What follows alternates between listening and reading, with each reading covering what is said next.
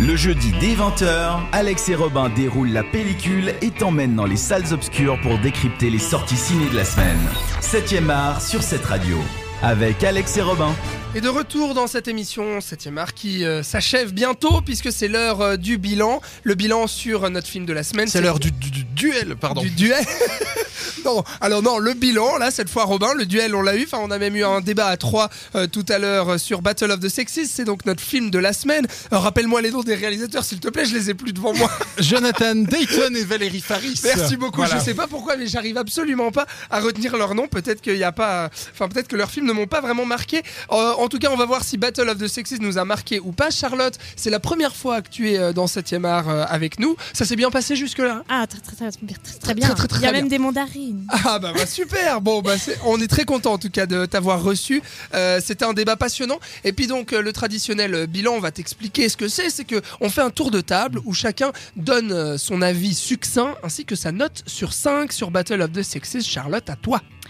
Alors moi, je trouve que c'est un sujet très important à traiter, qu'il faut absolument pas euh, stopper à enfin qui est important. Euh, le problème me concernant, c'est que il a été, euh, le message ne m'a pas convaincu. Disons, j'ai plutôt lu un message biaisé. Euh, ce qui m'a manqué, c'est la communauté féminine qui entoure la tenniswoman. Une solidarité qui se crée, qu'on a au début et qui est très forte et très touchante, mais qui se perd un peu au fur et à mesure, et puis, et puis qui, qui, voilà, qui, qui met de côté euh, la vie euh, impressionnante de Billie Jean King, la vraie. Mm. euh, avec tout ce qu'elle a pu accomplir et tout ce qu'elle a pu changer en fait pour les femmes dans le, dans le tennis et euh, au-delà parce que ça touche euh, ça touche toute une, tout un chacune, tout, Tout un chacun ouais. au-delà du tennis. Et du coup, ta, ta note, tu mettrais quoi comme note? Alors je, je noterais 3,5. 3,5 pour euh, Charlotte. Et puis mon cher Robin, c'est à toi. Alors moi je trouve que malheureusement, parce que c'est effectivement important, ça passe à côté de son sujet. On suit euh, un récit finalement coupé en deux euh, qui euh, ben, est lié de manière un petit peu bancale et ce qui fait que ça pose un petit peu problème. L'antagoniste masculin est relativement mal utilisé à mon sens et on passe à côté de beaucoup de choses qui auraient pu être très intéressantes dans sa vie.